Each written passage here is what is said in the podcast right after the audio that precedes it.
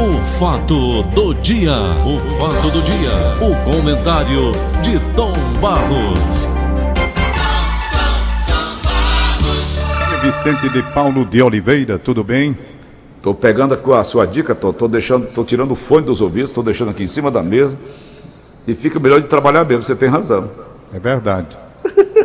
Porque você fica com o fone, você fica no retardo, né? É.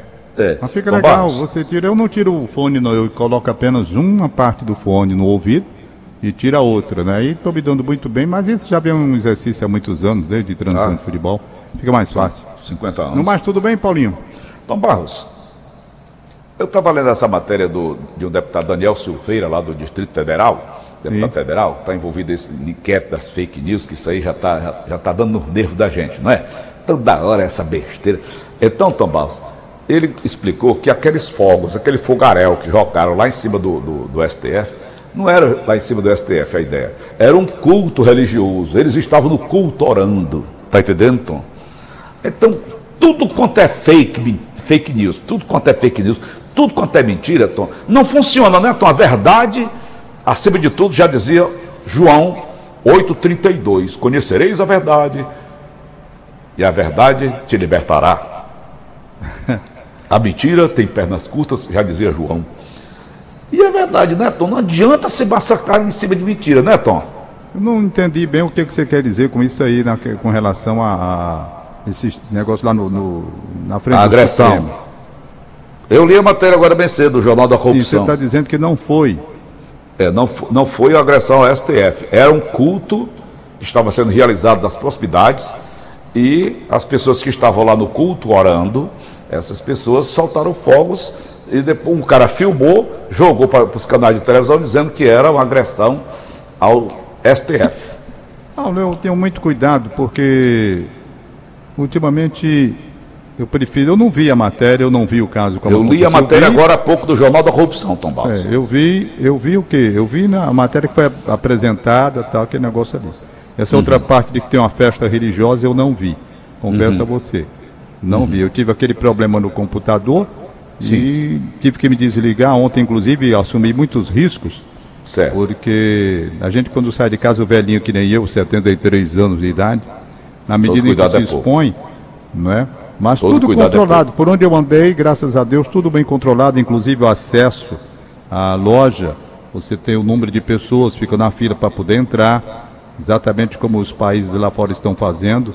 Também, tudo muito controlado, nada contra. O que eu quero dizer é porque, de qualquer maneira, quando você sai, você se expõe. Tanto assim que a ordem é ficar em casa. À tarde eu tive que ir ao médico também. Então, tudo bem muito controlado, tudo direitinho, com álcool, tudo. Mas quer queira, quer não, quando você sai de casa, as coisas né, tendem a, a você assumir um risco maior. Com relação bom. a essa parte aí, eu estou muito preocupado mais, Paulo, em. Não estou muito mais preocupado porque existem, existem dos dois lados sempre a iniciativa visando a levar ao público a inocência. Não, isso daqui não é assim. Não, isso daqui é do outro lado. É uma fake news. Não a verdade é aqui. A verdade vos libertará é ali. A verdade é isso, a verdade é aquilo. Entende? Então eu tenho tratado essa questão com muito cuidado. Muito cuidado. Porque eu não vejo anjos nessa história. Eu vejo demônios. E demônios de lado a lado só querendo lançar a notícia para lascar o outro lado. E eu não sei onde é que está essa situação, de forma que eu preciso me reservar um pouco e sempre buscar com um tempinho só, já que a verdade. Eu estava lendo uma coisa interessante. O, eu escrevi uma matéria no Diário do Nordeste, acho que foi ontem, sei lá. Eu estava falando sobre o Maracanã. Perfeito? Maracanã. E eu estava no Maracanã, que o Maracanã acabaram o Maracanã. O Maracanã de hoje não tem mais nada a ver com o verdadeiro Maracanã, o templo maior do futebol mundial. Acabaram. Com essa reforma aí foi um crime. Na época em que o Maré era Maracanã, eu estava lá, mais de 150 mil pessoas no estádio, mais de 150 mil pessoas no estádio, presta atenção. Aí você vai saber o que é que isso tem a ver com esse negócio dos fogos de artifício aí, ou de comemoração religiosa. Vou só lhe mostrar. Eu estava lá transmitindo Brasil e Chile. O Brasil decidindo uma vaga para ir à Copa do Mundo. De 1990 na Itália. Aí, resultado: o Brasil estava ganhando de 1 a 0. 1 a 0. E ganhando, portanto, com a vaga garantida. Para o Chile, teria que fazer dois gols. Uma torcedora chamada Rosineri, Rosineri, ela jogou um, um Rojão. rojão. Você lembra disso? Lembro, sim. Aí o rojão foi. Caiu perto do goleiro. Ele fez uma cena lascada, não foi, Tom? Pronto, eu queria dizer. Na primeira imagem, com a fumaça, aquele negócio todo, você tinha certeza, tinha certeza que o goleiro tinha sido atingido, o que provocaria uma situação extremamente desagradável para o Brasil, que seria eliminado e o Chile ia ficar com a vaga para a Copa de 90. negócio muito bem feito. O goleiro todo sujo de sangue, sujo de sangue. Pronto, quem ia duvidar do rapaz que houve ali? Eu sei que uma explosão. Vê um troço daquele, lascaram o goleiro do Chile. Rojas, o nome dele. E esse goleiro, inclusive, por uma coincidência, era goleiro do São Paulo, aqui do Brasil. Ele jogava aqui no Brasil. Aham. Tá certo? Era chileno, mas jogava no São Paulo. Perdeu logo o emprego para começo de conversa. Mas o mundo, eu estava na saída do estádio, foi por isso que eu falei. Eu saí com Edson Arantes do Nascimento Pelé. E mais alguns. Por quê? Porque o Pelé estava comentando por Galvão Bueno para a Rede Globo. Ele estava comentando. E a nossa, o nosso local de transmissão tinha que sair tudo pelo mesmo buraco, lá no estádio. Certo. Eu tava, acho que eu estava com o Sérgio Pinheiro na ocasião. E veio todo mundo se reuniu ali o grupo, por quê? Porque nós ficamos esperando para ver as consequências desse caso.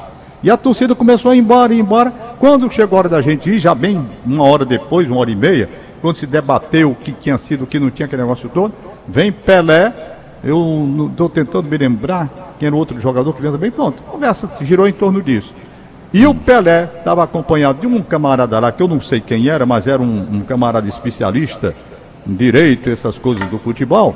Ele disse, rapaz, não foi do jeito que está aí não. Esse cara simulou. E eu saí. Terminou tudo, vou lá para o hotel. Resultado, quando cheguei no hotel, aquela cena que eu tinha visto ao vivo, eu estava no Maracanã. Aí vem a história, pegar a imagem, vamos analisar a imagem, não é? A imagem. Rapaz, o que a Rosinelli jogou caiu distante do goleiro, mas distante, mais de metro, uma hora bote metro. O goleiro vivo, quando viu a fumaça, ele foi dando uma marcha ré, tá certo? E se envolveu na, fume- na fumaça. E aquilo pareceu verdade mesmo, no primeiro momento, até na cena da televisão. Acontece que tem um outro ângulo, um fotógrafo bateu onde o, o bicho caiu lá e a distância para o goleiro, que era grande. O goleiro, sem vergonhamente, de forma safada, tinha levado, que eu não sei para quê, uma gilete na luva. Olha aí. Aí cortou a testa com a gilete e tome sangue.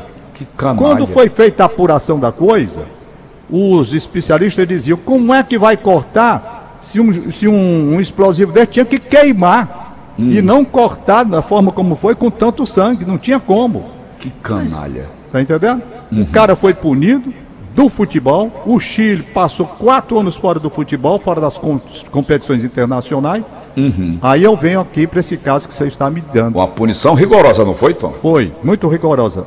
E esse rapaz sofreu muito depois. Resultado, se arrependeu do que fez. O que, que eu quero dizer? Continuou jogando? Não, ele já se aposentou, ele inclusive estava com problema de fígado, fez até um transplante. Está aí aí. vivendo, Aham. mas já longe do futebol. Pois bem, então o que, que eu quero dizer com isso? Eu outro assunto aqui para Brasil, Tom. hein? Tem outro assunto bem interessante para As imagens, meu irmão, você precisa tomar muito cuidado com elas, porque elas são enganadoras. É, no primeiro momento, todo mundo imaginou que eles tinham atingido e brutalmente atingido. Brutalmente atingido. Depois a farsa foi descoberta e realmente você, para descobrir aquilo, tinha que buscar imagens de outros ângulos. Então, essa questão de foi uma religião ou não foi, se foi dirigido ou não foi, como eu não vi, eu prefiro esperar para ver, porque eu tô, eu tô temeroso, porque há demônios em toda parte, querendo transformar a mentira em verdade a mentira, e a verdade em mentira. Não tem santos nem ingênuos de parte a parte. Há uma luta muito escancarada, desleal, uma luta capaz de tudo E por isso, quem está querendo a neutralidade para se posicionar com toda a segurança, eu trouxe esse caso que eu vi no Maracanã. Primeiro momento, uma coisa terrível. Segundo momento, uma farsa. Então é preciso cuidado com essas imagens de fumaça, porque elas às vezes encobrem muitas verdades. Então, Barros, já que você está na sua área, o assunto é outro, que é para a gente encerrar o bate-papo. Você tocou no assunto, eu me lembrei do Maradona com aquele gol que ele fez de mão, disse que tinha sido a mão de, a mão de Deus. Como é que foi aquele, Tom Barros? Hein? Aqui dali foi o seguinte, ele fez uma mão, o gol de mão, um gol que hum. definiu inclusive a eliminação da, da Inglaterra. Olha aí. Aí ele disse que foi feita, o gol foi feito por ele ajudado pela mão de Deus. Olha aí. Gerou uma polêmica grande na época, né? E valeu, foi válido? foi válido nos maiores erros da história do futebol mundial. Um dos maiores erros da história do futebol mundial. Gol uhum. feito com a mão. Uhum. Por isso então que gerou esse negócio agora, né? Que eu, vai lá, o juiz. Como é que chama, Tom? O FAI, né? É, esse negócio aí que, que tira as dúvidas, que nem sempre tira, tira dúvida também, da né? televisão. O VAR. VAR. Você nem o que quer dizer então, isso, vai. Tá tão afastado vai, vai, vai, vai para lá, né? Suspensão. Olha, eu tô vendo aqui.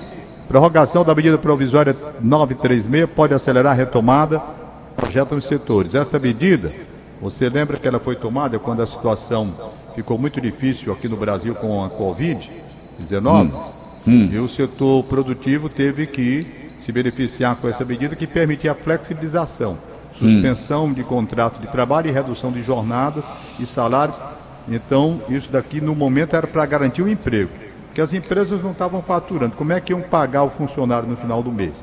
Então, então essa medida provisória, ela permitiu essa suspensão de contrato, suspensão, não era de emissão, e redução de jornada, essas coisas que todas as empresas fizeram para equilibrar dentro de um momento onde não, não tinha faturamento, para não botar o pessoal para fora, numa linguagem bem popular. Tá então certo. agora estão projetando a possibilidade hum. de prorrogar essa medida provisória, tá uhum. certo? até o final do ano, até dezembro. Então é uma medida que está sendo estudada, pode realmente acontecer a prorrogação. Eu acho que isso deve ser analisado com muito cuidado, uhum. realmente, porque o, o, o, objetivo é preservar o emprego das pessoas, embora certo. a pessoa na jornada diminuída e ganhando menos também, mas está com seu emprego garantido. E o que eu quero dizer com isso? Se houver a prorrogação, que haja a prorrogação, mas com muito critério uhum. com muito critério, para favorecer o trabalhador e favorecer as empresas também, para que elas certo. tenham a retomada, se fortaleçam e voltem então à normalidade. Que o interessante é voltar à normalidade. Eu estou vendo a opinião do presidente da Federação das Indústrias do Estado do Ceará, o Ricardo Cavalcante, eu estava lendo hoje pela manhã no Diário do Nordeste, eu hum. achei a posição dele muito correta, sabe? Ele acha que deve haver uma prorrogação para que as empresas, e além da prorrogação, para que as empresas ganhem melhor consistência e possam voltar à normalidade, mas ele entende que há também a necessidade de o, o crédito ser facilitado para as empresas, entendeu? Tá certo. O crédito ser facilitado para as empresas. Porque hum. a partir daí, no instante em que a empresa estiver fortalecida, ela pode efetivamente voltar à normalidade, aí sim os empregados vão voltar a ter a jornada de trabalho normal, o seu dinheiro normal, como as coisas voltando ao normal, como estamos vendo já gradualmente. Certo. Então ele diz: é preciso ser complementado com a agilização e liberação de financiamento para capital de giro da indústria, diz o uhum. Ricardo, e é correto. Eu acho tá que o pensamento dele tem toda a razão de ser. Se de um Concordo. lado tem a flexibilização, o país segurando o trabalho do trabalhador, o trabalho, o posto de trabalho, para não demitir, há também a necessidade de um crédito, e inclusive já prometido pelo governo federal, para essas empresas. E aí sim, você tem o, o, capital de giro e vai tocar, e nós voltaremos, se Deus quiser, à normalidade, com todo mundo tendo seu empregozinho, o seu empregozinho normal, tranquilo, hum. jornada completa, salário normal, tudo normalizado. Beleza. Tom, para encerrar é. o nosso bate-papo gostoso de hoje, você está tá muito inspirado hoje. O Supremo Tribunal Federal formou ontem, 17, maioria de votos favoráveis ao prosseguimento do, inquérito das fake news aberto no ano passado por iniciativa do próprio tribunal. Do próprio tribunal. Todos os seis ministros que já leram o voto aprovaram a continuidade da apuração de casos de disseminação de notícias falsas e ameaças a ministros.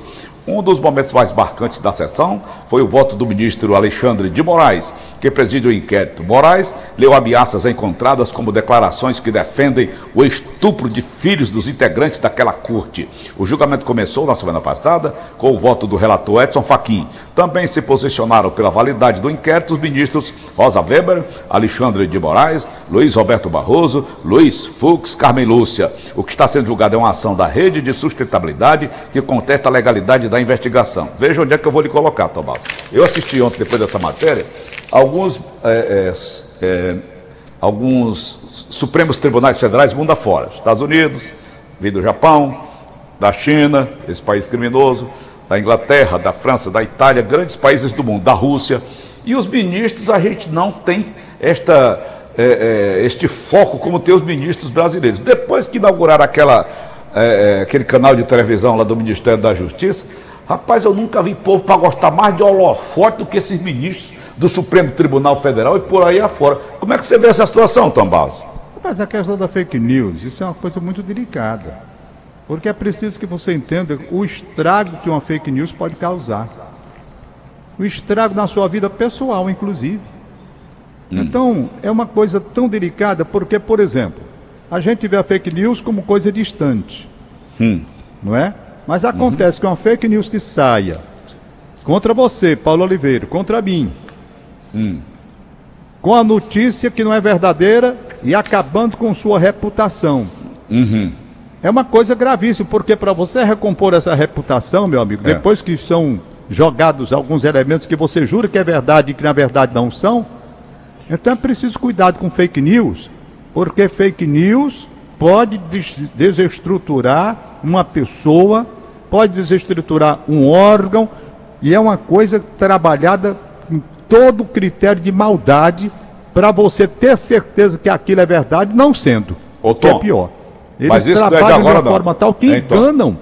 enganam e enganam com profundidade. É um perigo. Ô, ô, Tom, isso não é de agora. Nós, lembra do Wilson Semanal, na época da ditadura? Elis Regina lembro. foram vítimas de fake news daquela época. Foi. Agora, o governo tem que tomar muito cuidado também, porque as esquerdas podem trabalhar justamente em cima disso. Fazem a coisa e dizem que foi o governo. E por aí vai. Aí, meu filho, é a difícil, né, apuração né, da fake news, Paulo, tem, tem, não hum. tem que ter cor ideológica, não. Hum. A apuração da fake news ela tem que ser com toda neutralidade, porque certo. fake news não quer dizer que é só de esquerda e só de direita, não. Hum. Até no centro também tem pessoa interessada e faz. É. Fake news, o nome está dizendo notícia falsa. Quando Isso. ela é elaborada com muito critério para dar toda a transparência e dar a entender que é uma verdade e engana o povo, engana o povo para você destruir uma fake news que é elaborada com critério, como eles conseguem fazer, com dados, com números, fazem um jogo, você tem certeza que aquilo é verdade? Paulo Oliveira pergunta a você: quantas vezes você recebeu no seu celular, e eu recebo aqui, notícia que você tem certeza que é verdade, mas quando você vai pesquisar, a notícia não bate. A notícia não bate. Tem uma notícia aí que correu o mundo afora, que você jura que é verdade. E eu li e acreditei. Mas que coisa bonita, meu Deus. Envolve dois tenores. Dois tenores. Hum. Nós temos tá três, um morreu, ficaram dois. Você é Carreiras e o Plácido Plá Domingos.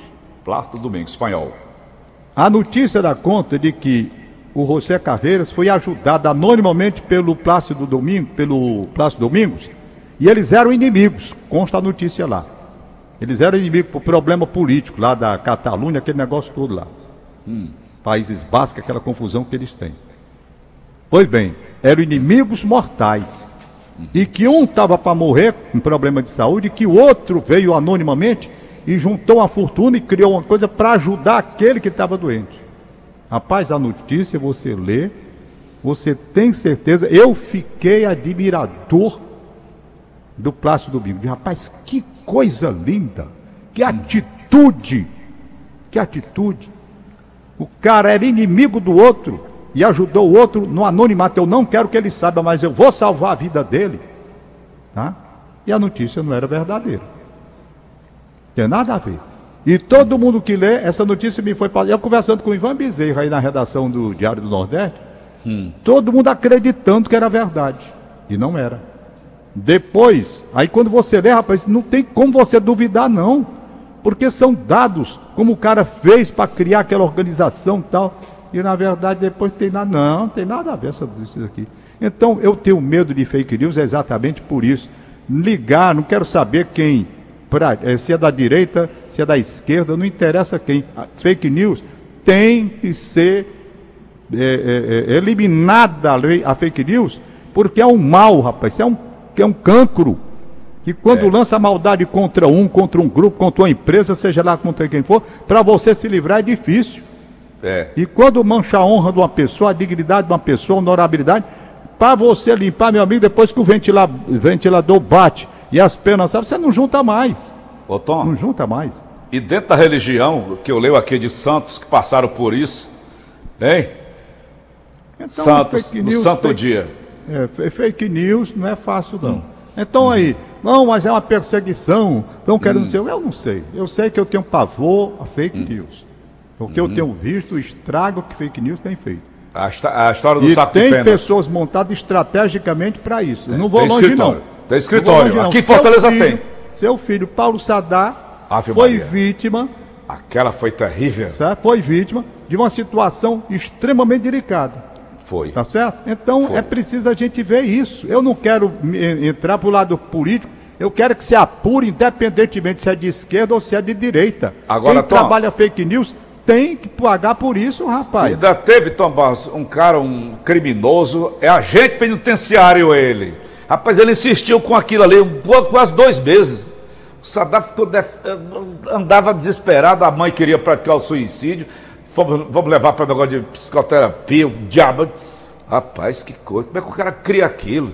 Então eu estou vendo a fake news não é apenas pelo aspecto político, como é o caso que o tribunal está julgando lá Hum. Não, eu estou vendo fake news na sua amplitude, sabe? É, é na sua é. amplitude. O mal que ela é pode isso fazer. é que eu estou vendo, não é a questão. Porque aqui a discussão aí é com relação à política, né? O é. interesse político no caso. Uhum. Não vamos ver aqui se a gente lasca o outro lado e tal. Não, eu estou falando na fake news dos dois lados. Nós certo. não temos anjos nessa luta, não, Paulo. Temos demônios e muitos demônios. É o povo das trevas. Ok, Tom? Beleza? Pode, deixa, deixa o aniversariante de hoje aqui. Manda. É o Ramon Paixão. Ramon Paixão? Nós sabemos. Nunca mais viu Ramon Paixão, rapaz. Hum. Eu até brincava muito com ele, eu dizia Ramon Cerezo Paixão. Beleza? Aquele jogador de futebol. Um abração, Ramon Paixão. Parabéns, Gente Ramon. muito boa, um abraço, saúde, muita paz e muita felicidade. Isso. Mais? Não, só esse mesmo. Só o Ramon? A Alina Mariano está aqui, deixa eu ver. Quando ela manda um recado aqui, Hum. É geralmente uma lista que ela manda, certo? E grande. Ela bota aqui a, lista, a linha Mariana. Aí eu tenho que abrir aqui o celular. Certo. Para poder ver o que é o recadozinho que ela tem. Uhum. Ela manda no zap. Uhum. Manda no zap. Beleza. Aí deixa eu ver aqui, Paulinho. Tu espera, Paulinho? Espero. É no instante. Eu, mais uma vez eu faço um apelo. Não manda recado pela TIM para mim. Recado. A TIM, tem, às vezes tem mais um recado. Acesso número 100, aí custa 0,61 centavos. Ah. Eu, no fim do mês eu estou com a cuia na mão. É. Flávio Arruda na Aerolândia, aniversariando hoje. Parabéns, Flávio. Maria Lúcia Nogueira Sampaio, aniversário do hoje no Conjunto Ceará. Parabéns. Maria Venâncio de Lima Araújo, no Passaré, aniversariando hoje. Parabéns. Terezinha de Jesus Brandão Carvalho, na Aldiota. Parabéns. Irmã da Rita de Cássia, do bairro Henrique Jorge. Parabéns. Goga do Eusébio, sobrinha da Elzinha. Ô, Elzinha, um abraço, bom dia. Elzinha, nosso ouvinte assídua. É. Ai, Paulo Oliveira, eu tô querendo, terminou a lista de hoje essa aí, mais a do hum. Romão Paixão. Eu tô querendo falar com Zé Lisboa, que Zé será Lisboa. homenageado de hum. domingo que vem Sim. E eu não estou conseguindo, não sei onde está morando o Zé Lisboa, já tentei o telefone dele não consegui. Quem tiver o Zé Lisboa, avisa para ele entrar em contato com a Rádio Verdes Mares. Aí eu estou querendo falar, hum. falar com ele, entendeu? Sim. Pra gente ver isso aí. E no mais, é aguardar esses acontecimentos que vêm aí. Perfeito? Eu ia dizer uma coisa, rapaz, deu um branquinho, era uma coisa importante. Mas não é tão importante não, senão não tinha esquecido. Hum. Depois eu falo. Um hum. abraço para você, Paulinho Oliveira. Valeu, Tom Baus, um grande abraço e até amanhã, já sexta-feira. Tom. Acabamos de apresentar. Do dia, o fato do dia, o comentário de Tom Barros.